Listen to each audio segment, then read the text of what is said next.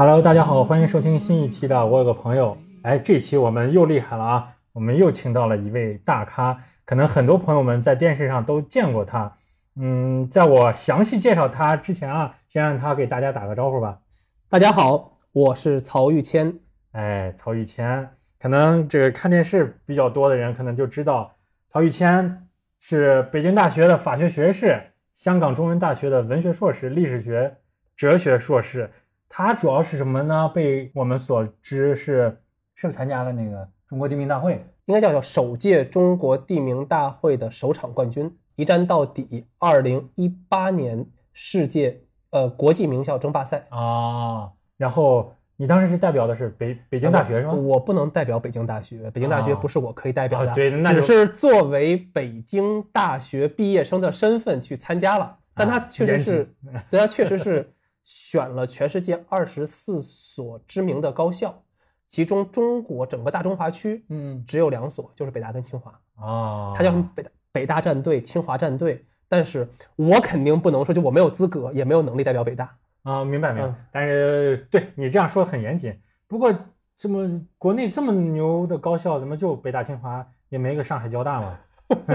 他们那就那要问江苏卫视了。他们当时选就只，因为他们这样，他们最早的时候搞名校争霸赛，好像是二零一三还是二零一四年。嗯，那个时候是国内名校争霸，就是复旦、浙大、南大这些都有。嗯，然后他们应该是从二零一七年开始搞国际名校啊。但这个说实话，只搞了应该是两届还是三届，反正我知道二零一八是最后一届。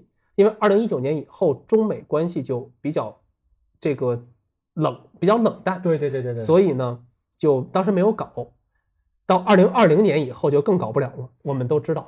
那我觉得编导其实还是有政治敏感的，这样是 挺对的啊。二零二零年呢，就是你想搞，人家也来不了，来了以后你也没法来这个什么。对，就就算来了之后，对。你是让他赢啊，不让他赢啊？然然后呢，二然后之前呢，像一九年的、一八年的时候呢，是当时选了。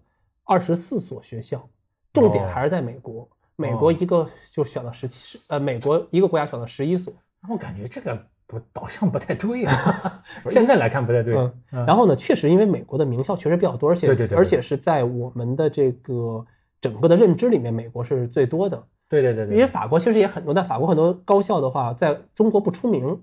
当时比如一八年他选的哪些呢？美国的，我随便报几所啊，大家就可能能听知道。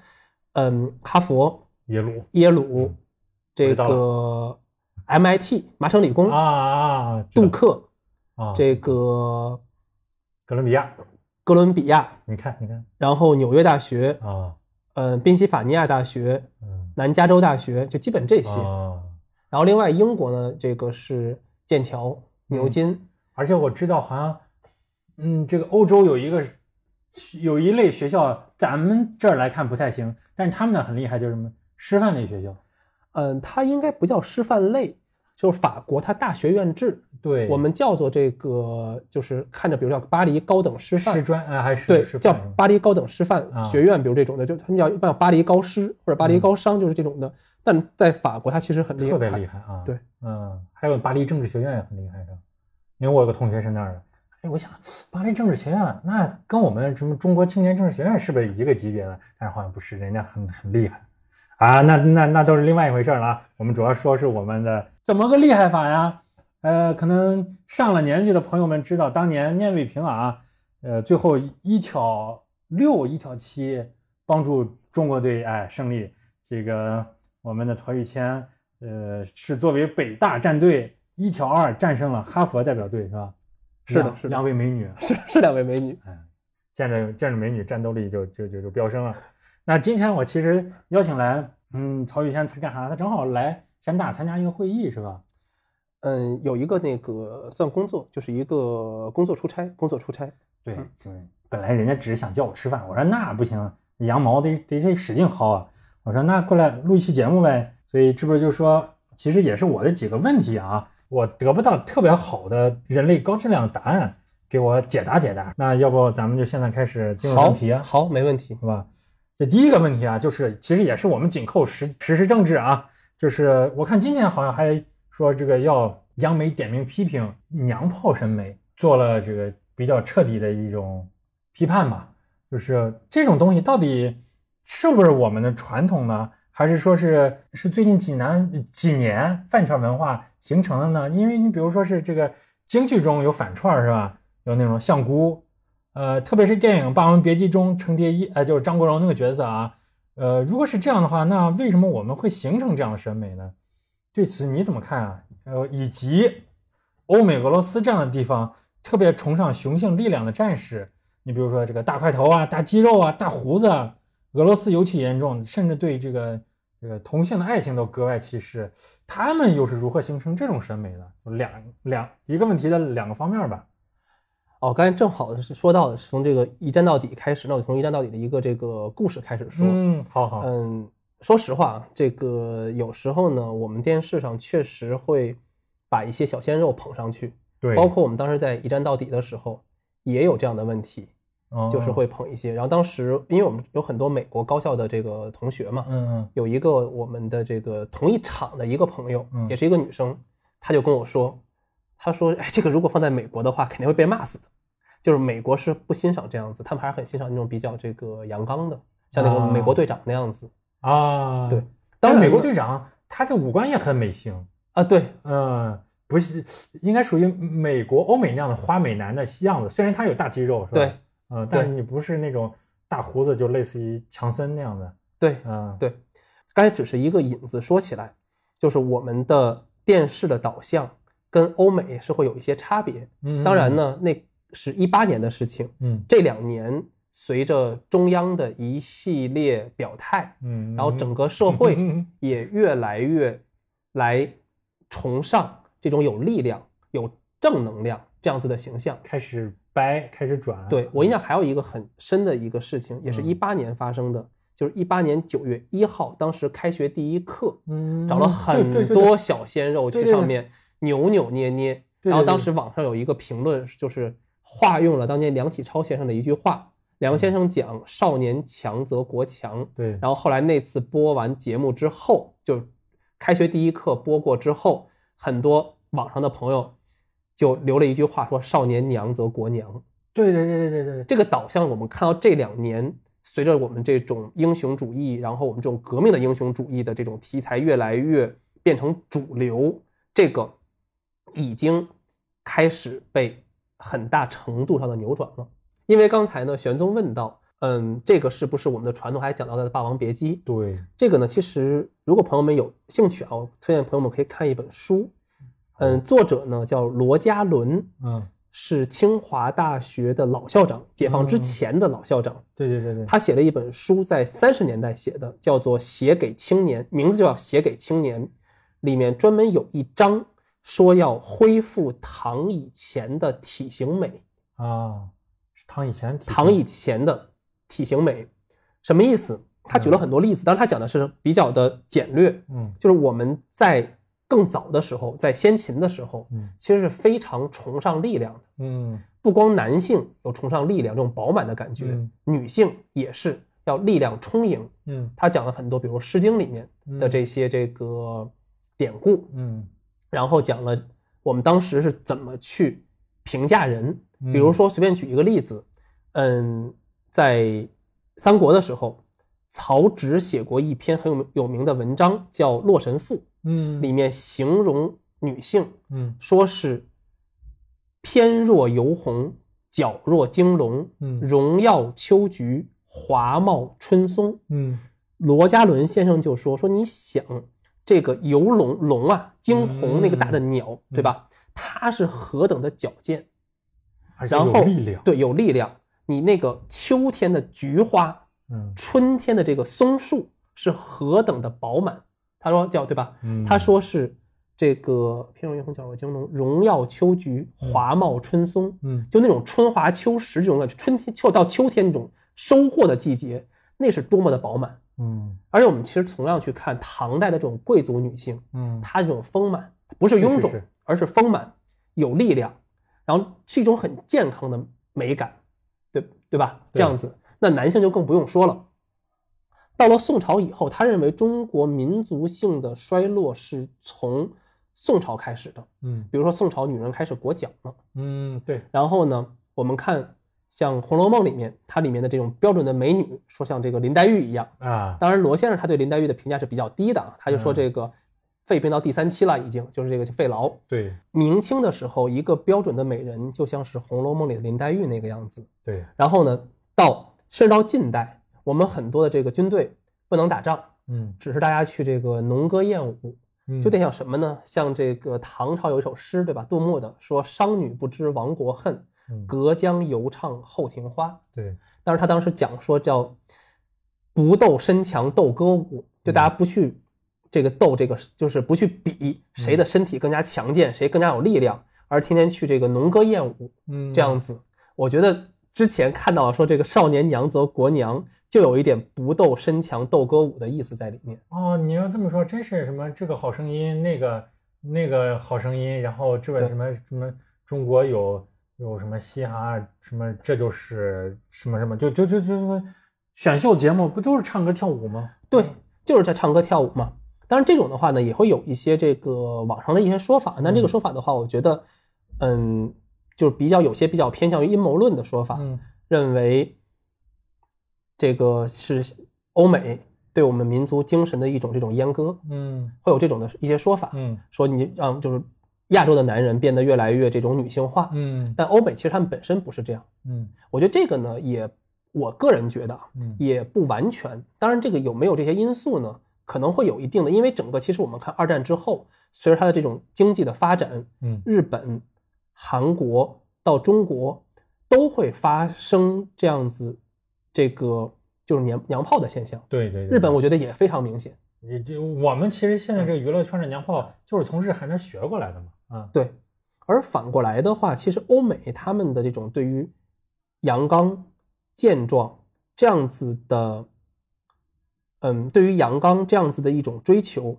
从包括从他们的影视形象到他们一般的这种社会的大众的接受程度，会比我们就是从事实来讲的话，我看到的会比我们要好很多。对对对对对对对，但这种你如果说民族精神的衰弱呢，一我觉得也不光是这几年的事情。嗯其实从大概呃，应该说应该是从唐宋之交的时候，中国就已经开始发现这种问题了。嗯比如到到清朝，对吧？那清朝大家不管是这个官员还是老百姓，大量的人抽鸦片烟，对，那这个对你的身体的影响的话，那非常大，整个你的民族系民民族的这种体格全部被带下去，你这个民族就东亚病夫嘛。到了一个峰值，或者说到了一个对低谷，嗯。对，嗯。然后你像比如说我们看当时的一些这个记录，对吧？甚至比如大家就不看学术著作了，比如说嗯。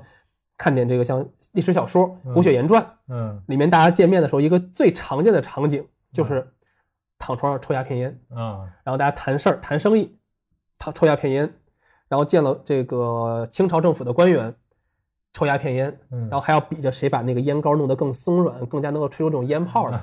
比如或者我们这个看以前电视剧《大宅门》，嗯。对吧？对。这个里面的见面，比如这个当时那个二奶奶，嗯。白家二奶奶见这个当时那个老太监常常公公，嗯。干嘛？送这个鸦片烟的这个烟膏子，对。就很多这样子的事情。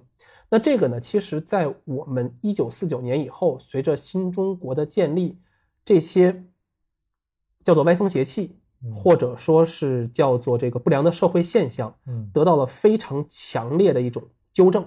对当时闭绝风清嘛，嗯所有的这些鸦片馆、所有的妓院全部都关掉。嗯我们整个的五十年代对社会进行了非常好的一个整顿的运动。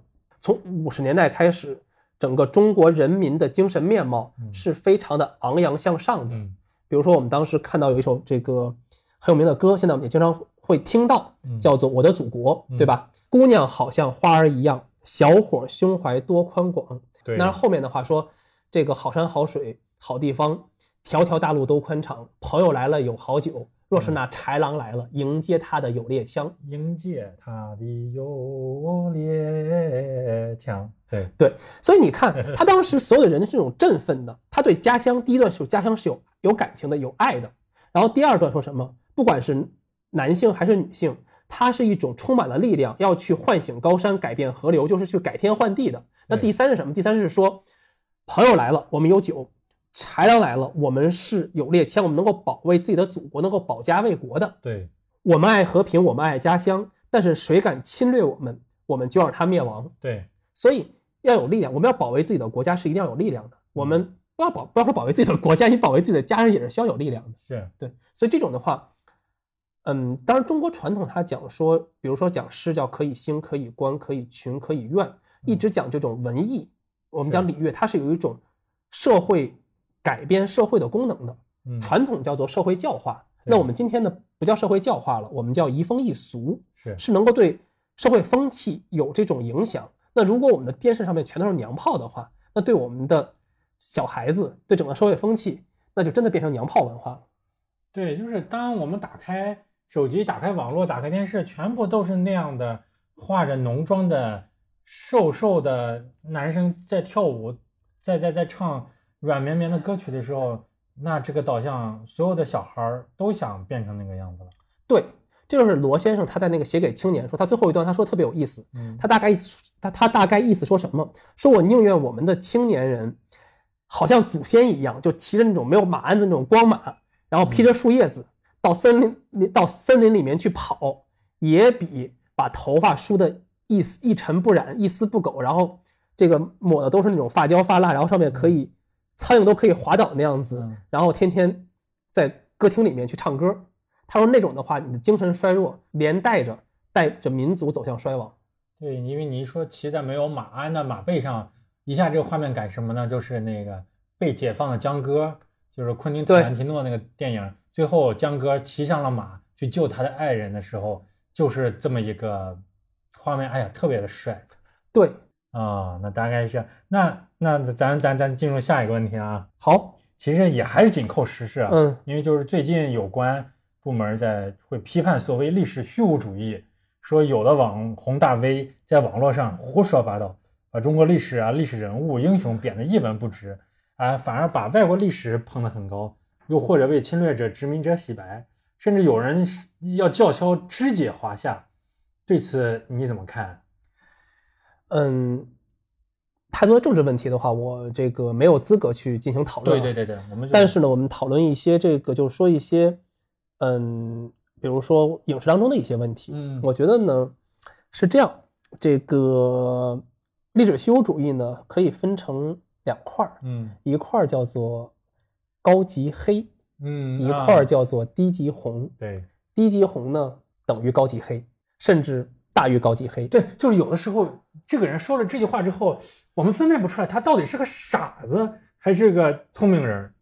不是，他是这样，因为我们看啊，先说高级黑，嗯高级黑呢是什么呢？他们会很多时候会用一种经过改造或者嗯经过剪辑的历史嗯，来去对历史事实进行歪曲。对，比如说前一段特别网上比较流行的，说杜月笙是个好人，嗯，说军阀是好人，对讲完哎某某某军阀他在任的时候，然后你看这个学校盖的多么多么的好，嗯然后呢老百姓过得多好，嗯，然后这个军阀他很好，他其实问题在这儿，就相当于什么？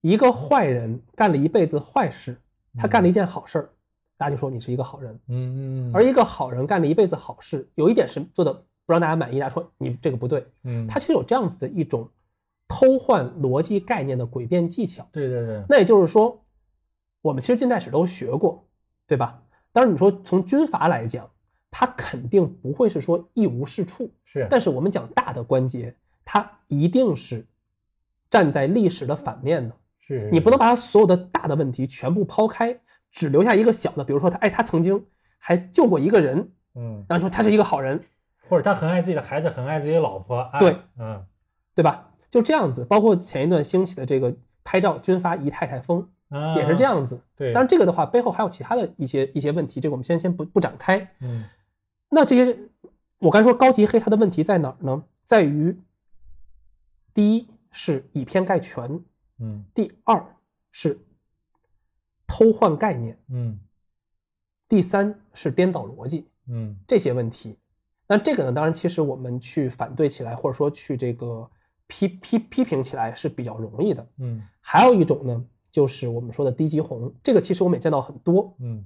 比如说最近的一些电影，我就可以直接的点名嗯。金刚川。嗯。如果我们中国人民志愿军的战士是那个样子的话，是不可能取得战胜美国的这样的战果的。嗯，就是他会简单的把我们的革命的牺牲精神给等同于没有脑子的去送死，就跟那个万岁冲锋一样。比那个还不如嗯他拍出来。而且他，我们其实如果看开始，把整个的中美两个大国现代化的大国之间的这种较量，嗯，变成了兵痞和牛仔之间的个人的意气之争。对对对对对对对，我们当时能够取得这样子的胜利，是跟我们长期战争的积累，包括我们在战略战术上的积累，有几个几点嘛？我们战略战术上的积累，还有我们的组织性、纪律性，还有我们的革命的牺牲精神，至少是有这三个方面来进行支撑的。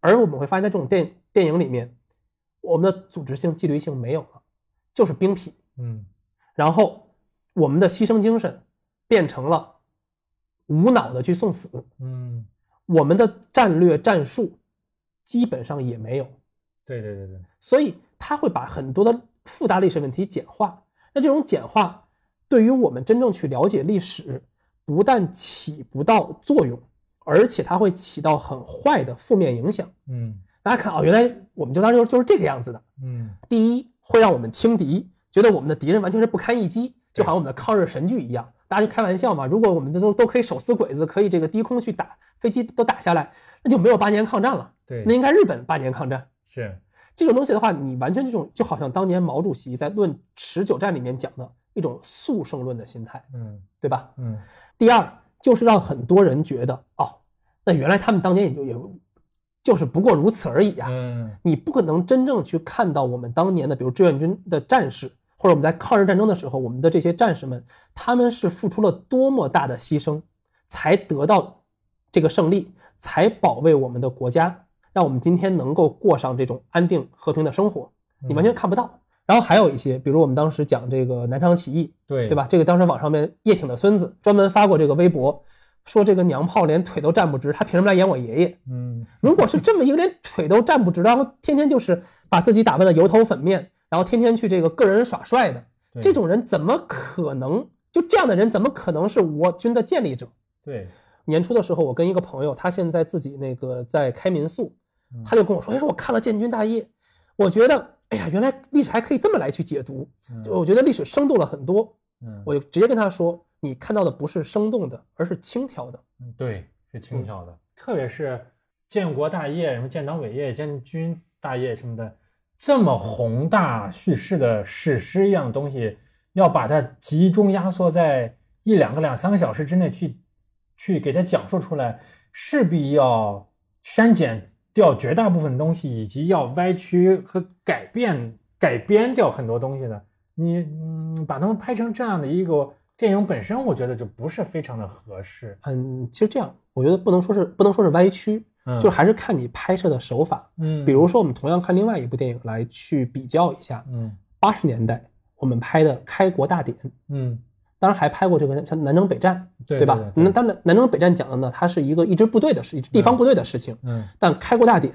它整个的这种从它的场面的宏大，嗯从它的这个逻辑叙事的这种严谨，还有从它的价值导向，那这部电影我觉得其实拍的非常好。我们现在拍的很多的电影，它对于历史是缺乏一些基本的了解的。对，比如说，举个例子，我们看看到很多，包括我们非常火的一些电影，嗯我党就是在早期我党的这些军队里面，大家说兄弟们跟我上，嗯这是不对的。嗯我党特别讲究叫做思想建党，政治建军，嗯讲的是同志们跟我上，嗯，对吧？对，然后包括一些细节，比如说《开国大典》，就是八十年代拍的那个电影《开国大典》有一个细节，蒋介石怎么称呼李宗仁？嗯德林兄，嗯，因为中国古代的时候，他有名有字，名是自己称，而字一般是别人称是比较尊敬的，嗯对吧？你看，即便是蒋介石，这他那时候拍，他很多的大家还是比较了解这套历史是怎么怎么来运作的，对吧？德林兄都会这么拍，但是现在我们拍的很多电影已经完全这个都是乱的了，比如说张张学良嗯自这个自己管自己叫汉卿，嗯，别人管他叫学良，嗯。这就是电视里面拍的，就完全反过来了，嗯，就这样子。明白，所以它里面很多细节的把握其实非常好。比如我们再看里面，他从来没有讲过兄弟们跟我上，对吧？嗯。从我我党的军队来讲，国民党那边他们讲兄弟们，就是他这种细节的话，现在很多人他不会来想到这些问题，他觉得好兄弟们很亲，嗯。但其实他没有想到兄弟们反而是旧军队、旧军阀的作风，而我党我们讲的是是。革命的同志之间的这种友谊，就是这些问题，就是我们讲的某种程度上来讲，它也属于是历史虚无主义。而嗯刚才像我说这种耍帅、油头粉面的这些来去讲建军，我们建军的这个开创的过程，这个的话，我认为同样是一种历史虚无主义。对，打着尊重历史旗号，但实际上是一种历史虚无主义。对，你特别是明显的就是，你刚才说是兄弟们嘛，兄弟就是通过这种江湖的或者过去的这种不取式的有强烈人身依附关系的称呼的话，那肯定跟我们以什么以思想建党、政治建军、以共同理想为奋斗目标的这个同志们，肯定是完全是两回事儿的啊。大家如果有机会，其实大家大家如果有机会，其实可以看一看党的早期文献。嗯毛主席是特别强调政治建军这个事情的。啊，那你说到这里，其实我也觉得就可以引出下一个问题，就是和刚才问题相对的，就是该如何树立文化自信。就比如说啊，如果把树立文化自信啊当做一个项目，比如说是这个大领导要给你安排一个项目，哎，小曹儿，你帮助我们国家树立一下文化自信嘛？那这样的话，这么一个项目应该由几部分组成？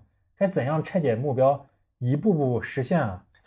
比如啊，我先说，比如以我我个人观点来说，美国、日本的拳头曾经或者现在足够强大，但那些停留在历史课本里啊。呃，当下我们看到的是他们的动漫呀、影视啊、游戏、音乐等各种文娱产品，这些就足够吸引人，并因此想去了解他们的历史。在了解过程之中呢，可能就会莫名的你和他们这些国家和他们的历史和他们的当下产生了一些这个好感也好啊，或者喜欢什么情感也好。所以那我们现在该如何去做这些东西呢？这样啊，首先呢，这个如果说从国家层面来讲的话，我不够格。哎，不是，你听我说啊，首先从国家层面来讲的话，我是不够格的。嗯这个中国人讲对吧？就非天子不治理，不作乐，不考文。嗯你没有这种这个，就是我们属于在野，我我属我我属于是这种在野的身份，嗯这个首先不够格，不敢说，嗯不敢说这个的话，国家肯定有国家的考虑。嗯然后呢，第二，如果说我们自己可以做出一点什么贡献，做出点什么工作的话，不管是在学界还是在民间，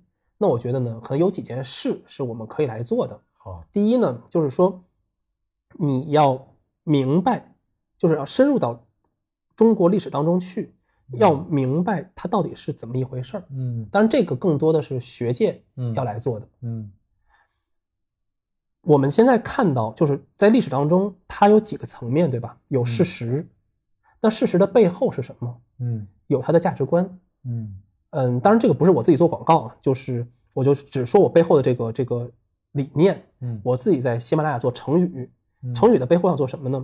就是讲成语很容易，我看到很多人讲成语，嗯然后呢，一般是从汉语拼音的字母嗯阿波茨德，嗯或者是一二三四，或者这种按笔画的顺序来进行这嗯个排列。讲的所有的成语，它只能讲到说成语它的这个故事是什么，嗯，对，讲一下，就这个成语怎么来的。但我觉得这只是最浅层的，这只是最浅表的层面。嗯我讲成语的时候，我是按照历史来排排列顺序，嗯，就是成语一个故事本身，它只是一个故事，它的背后是什么？它的背后是中国五千年的历史，或者当然我们今天讲三千年文明史，从殷墟开始，但其实实际上这个的话，在现在的考古会被推得更久，嗯不止三千年，这个肯定不止我们的文明史肯定不止三千年，对对吧？我们讲以前讲上上下五千年嘛，嗯就是是我们五千年的历史。那历史很多历史的故事，很多历史的知识，我串起一部中国的历史。那历史的背后是什么？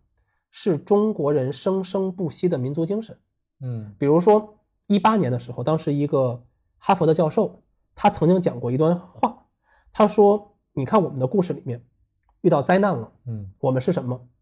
我们是在基督教这个传说当中，嗯诺亚方舟嗯，躲起来，按照神的旨意躲起来，等到洪水退了之后，我们再出来。是，那希腊是什么？希腊是普罗米修斯盗火，对吧？嗯普罗米修斯把火从天上偷下来，他是用偷的方式，嗯，但是他也受到了惩罚。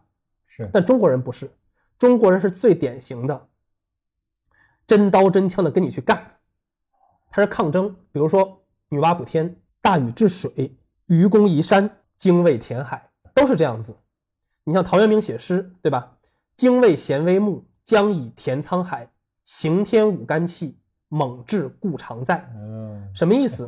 对吧嗯？我就是一只小鸟，嗯但是我要把大海填平。嗯能不能填平这个不重要嗯，这种精神是要的。愚公对吧？他为什么要这么讲？他说我可以死，但我有儿子，儿子又有儿子，又有孙子，嗯我们总可以把这两座大山填平。那最后结果是什么？在神话当中，结果是上天看到他这么有他这么有决心，这么有志气，直接把山移走。对，我们就看一个最简单的，遇到大洪水，西方躲起来。我们是什么？我们是女娲，要练武色石以补苍天。对，我们直接去补天，对吧？后来霍达还写过一一一本小说，当然他讲的是这个，就是鸦片鸦，他讲的是鸦片战争之后，这个香港割让这这段时间，就是我们怎么去在国家最惨痛的时候怎么去奋起抗争。那个题目就叫补天烈。嗯最后一，他还专门写了一首词嘛，那首词最后叫“男儿血，才五色石，补南天烈”。然后这是这个神话层面，嗯从现实层面是什么？大禹治水，对，去疏导，去筚路蓝缕的去开拓，把水给制服。嗯这是其实中国人的精神。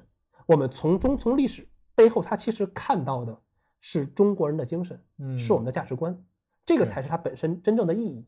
如果你只有一堆零散的历史故事，那没有任何的意义。对对对对对，就是我们怎么来的，我们又要往哪个方向去？其实我们看所有的文明国家都是这个样子的。比如说美国，嗯大家如果有机会去听美国总统的演讲，嗯他们特别喜欢讲的一句话就是 “Who we are 嗯 and how far we have traveled”，就我们是谁，我们走了多远。嗯这奥巴马讲的特别多，嗯为什么？因为你只有从过去，你才能找到你的这种凝聚你的力量，然后向未来去发展。就好像大家经常可能可能很多朋友都看过一个电影叫《哈利波特》，嗯，它里面专门有一个，就是它有一个要对付那个摄魂怪。他他说你怎么对付摄魂怪？你一定要去你的内心深处找你最快乐的记忆，嗯找到你最快乐的记忆，用它变成力量，才能对付那个摄魂怪，它对你灵魂的这种稀释。那我们其实今天回溯我们的历史，也是要去找我们历史，甚至我们整个中华民族集体这种快乐的力量，去在未来的路上避免被外在的这种力量去稀释走。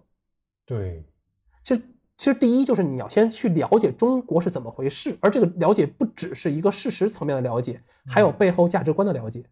那第二，就把这些东西你其实要写出来，去普及出来。但这个普及也分几种类型，嗯比如说有学术的普及，对吧？你要先搞懂，你学术要去做，然后你也会有一种大众的普及，去做这种大众传媒，比如变成动画，变成这种歌舞，甚至变成戏剧，嗯对吧？你要用种不同的形式，包括很多外在的表现形式，去把它推广开。嗯比如说，玄东知不知道这个到现在为为止，应该是在海外受众范围最广的中国这个传统的这个技艺啊，或什么啊是谁带来的？嗯，就反正中国传统的所有这些东西吧，就是在这个西方影响力最大的麻将功夫。啊，功夫啊，最有名的李小龙，啊，对对对对，当时我们上大学刚上北大的时候，两千零一年，嗯。我们英语老师说他们他回忆他们当时八十年代嗯。到英国去留学，嗯。然后所有英国人见他就问他两个字：功夫。功夫啊。就是因认为中国人都会打功夫，对对对对，当然包括后来像李连杰啊，他们拍少林寺那个时候，嗯。传播出去嘛。其实往往是越形而下，嗯。越有这种表现力的，嗯。其实越能影响到大多数人。对，比如说我们今天讲这个汉服，嗯然后功夫嗯这种戏剧、戏曲，甚至我们的一些网络的文章，它的影响很大。但这个呢，我觉得第一，你是自己还是要懂是怎么回事，就不要是胡写，嗯要明白。然后第二的话，可以用多种方式去把它传播出去。对，刚才听众朋友们有所不知啊，曹玉泉反复说了一个这个，他说成语，说唐诗是怎么回事呢？就是我们也可以在喜马拉雅上搜索曹玉谦细讲历史典故和曹玉谦细讲唐诗一百首。嗯，他已经我看没有是这样，成语做了五百期，唐诗做了一百期。然后呢，成语呢是完全公益、完全免费的，唐诗呢是跟喜马拉雅签了一个协议，就是说对会员免费，单独买也行。但说老实话啊，这个弄这个节目真的不是为了，就不是为了说要去给自己做宣传，嗯，因为对我没有任何意义，就是这个钱也没有多少钱，我也就是这个钱我就是对我来讲的话根本是无所谓的。然后像成语尤其无所谓，它有一点点击量，点击量也也也也没有任何的这种。就只是一个点击量的数字而已，但是很高啊！你的成语说是曹玉谦，没有就细讲历史，一千一千多万，一千多万，一千六百一十四万，没有，你不要这样，你不要这样，这样，这样，就是这个东西没有意义。所以，对于我对于我个人来讲的话呢，我觉得也就是做了一个文化传播的工作。嗯嗯，开句玩笑说啊，就是我就说说说的比较直接。嗯，很多朋友看了以后会会给我会给我留言，我留言一般是不回的。嗯，为什么不回？就是钱钟书讲的那句话。嗯，你如果吃到这个鸡蛋觉得好吃的话，干嘛要管这只鸡是什么样子的？我觉得我就是那只鸡。嗯，大家呢吃到蛋吃的吃的好就行了。然后呢，我有没有名声，有没有什么，其实无所谓。但关键其实还是怎么去理解我们中国文化背后的精神，这个是重要的。就我们自己的生命，其实都是我们自己的生命都是有限的嘛。但是还是国家的事情，我觉得超不超越个人的。对，那也就说是这个，就刚才你说文化，我说的文化自信，如果把它当做一个游戏来玩的话，那你也在这里头添砖加瓦了。你做的这个公益这个节目啊，哎呀，游戏也还是不能当成游戏，这个里涉及到价值观的问题，所以不能当成游戏的，只能是努力的做了一点事情，只能把我们这个定位定成这样，我们的问题可能才能，呃，才能自圆其说了。哎，那就是说。嗯，可能我们听众朋友们也知道，这个曹玉谦除了是一名文化学者之外，他同时也是个旅行者，是吧？真正做到读万卷书，行万里路。哎，你是不是把这个二十五史全都读了不止一遍了？啊，没有没有没有，是这样。首先，学者不敢当。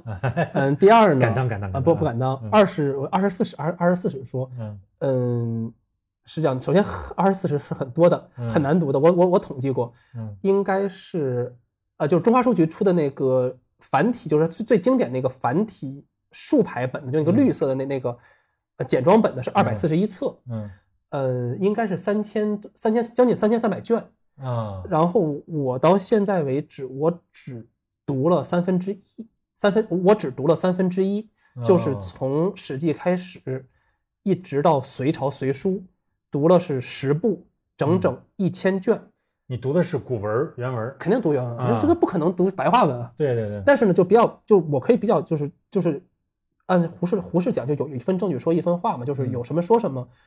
呃，读的还是比较认真的读的，但是你让我全记住，我也记不住啊。但读还是比较认真读，不光是那个原文，像大家如果读过知道，就是像早期的，比如说《史记》《汉书》《后汉书》说很多注的，比如说《史记》有三家注，嗯，比如说这个《三国志》。有这个裴松之他的那个注，而且《三国志》的注是超出正文好几倍的，他很多补充了很多事实，就是我是连正文带注，全一个字不落的通读的。哦，对，那你那你要光说阅读这个文字量的话，你其实完远远超过三分之一了，你应该都已经读完了吧？不是，从卷数跟步数上面来讲，嗯，就因为它步数有的大有有的小，对吧？比如说这个。史记是一百三十卷，就我们就拿册数来说，大家册数比较容易容容容容易掌握。嗯，史记就是中华中华书局那套平装的繁体竖排本，史记是这个十本十册。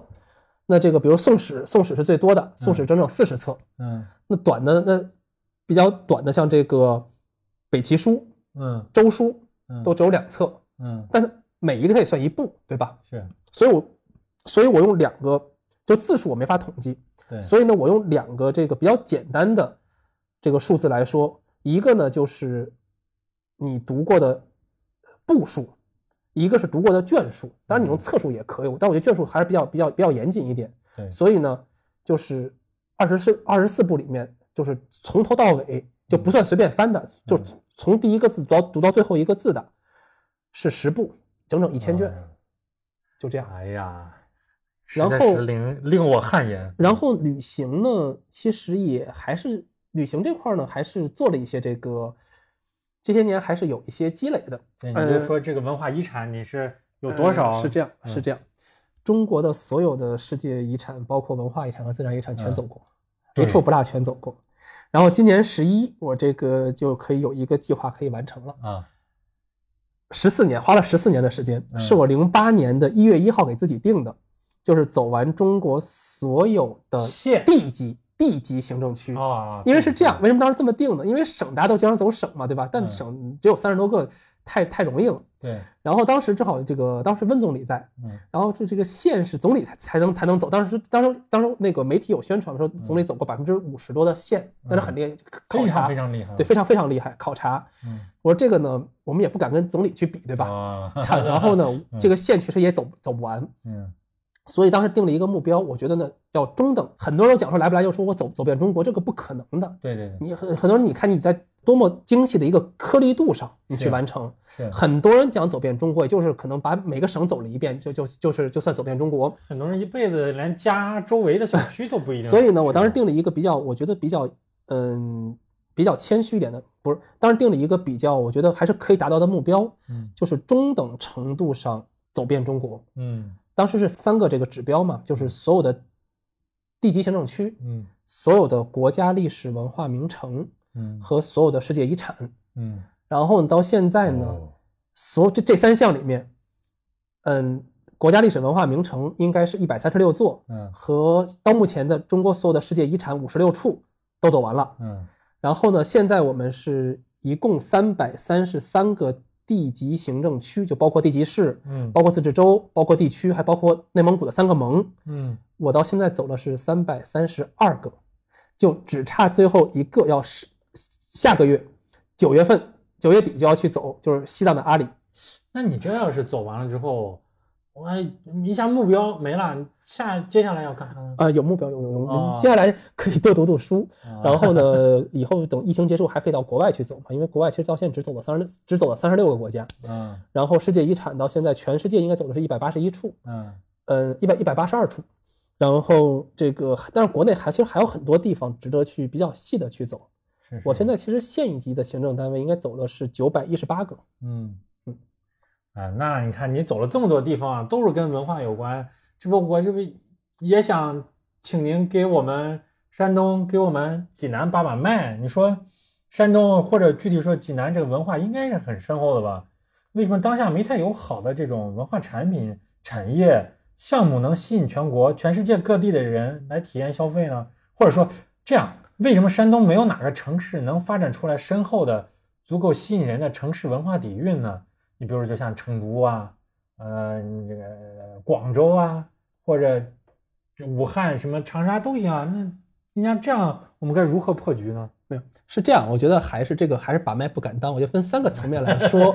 第一，严谨，这个。山东，不管是山东省一级的，还是比如我们济南这个市一级的，甚至比如我们曲阜这个，它是县级市这种县一级的，对，像比如说这个政府的领导们，嗯，肯定比我看问题看得要深远，嗯嗯，包包括我们的高校里面的这些学者们，肯定看问题看得比我要深远，嗯，严谨。第二呢，就是在这个我我的了解，比如山东大学，他们讲说有三十，对吧？包括说这个作风扎实，嗯，然后呢，这个为人呢是这个诚实，嗯，工作踏实，嗯，就是我在这些年的这个走访，或者说可能有一些跟不管是这个我们城市里面，还是一些学学者的一些交流，嗯，能够看出来，其实现在山东在很多地方已经慢慢的。在就做的这个事情，不管是学术的还是城市建设，在一些地方已经走到了全国的前列。嗯，其实我们前两年，比如山东的一个这个招牌，我也非常喜欢。嗯，好客山东是是是，而且它那个做的很漂亮。对，它的那个 logo，五颜六色。其实我们能看得出来，这些文化产品在逐步的产生它的社会效益。嗯，然后第三呢，就是很多事情它是需要一步一步去积累的。嗯，那这个积累，我们我是觉得，假以时日，刚才你提出的这些问题，肯定会有非常好的效果呈现的。对，也就是说是，其实通过你的观察吧，无论是在国内也好，还是国全世界范围来看，就是你觉得山东或者说济南什么的，现在也是在逐步的在做一些事情，只不过可能啊、呃这个还在慢慢发酵的过程之中。做了很多事情，嗯而且我觉得很快就能够看到它的这个效果的呈现。而且毕竟，对吧？山东是孔孟之乡，对不光孔孟，荀子也是山东人啊，他那个兰兰陵令就在山东，对对对对出过这个大禹，出过孔子，出过孟子，对吧？出过荀子，然后这个出过李清照，出过辛稼轩，他的所有这些东西，一定是会为未来起到非常好，就是我们叫这个根深才能叶茂嘛，嗯一定是能够有非常好的助力的。嗯，也就是说是指日可待。对，指日可待。好好几天参加会议也是比较劳累了，呃，感谢你今天那个接受我们的采访，行吗？好，谢谢，谢谢大家。今天就到这儿。好，谢谢。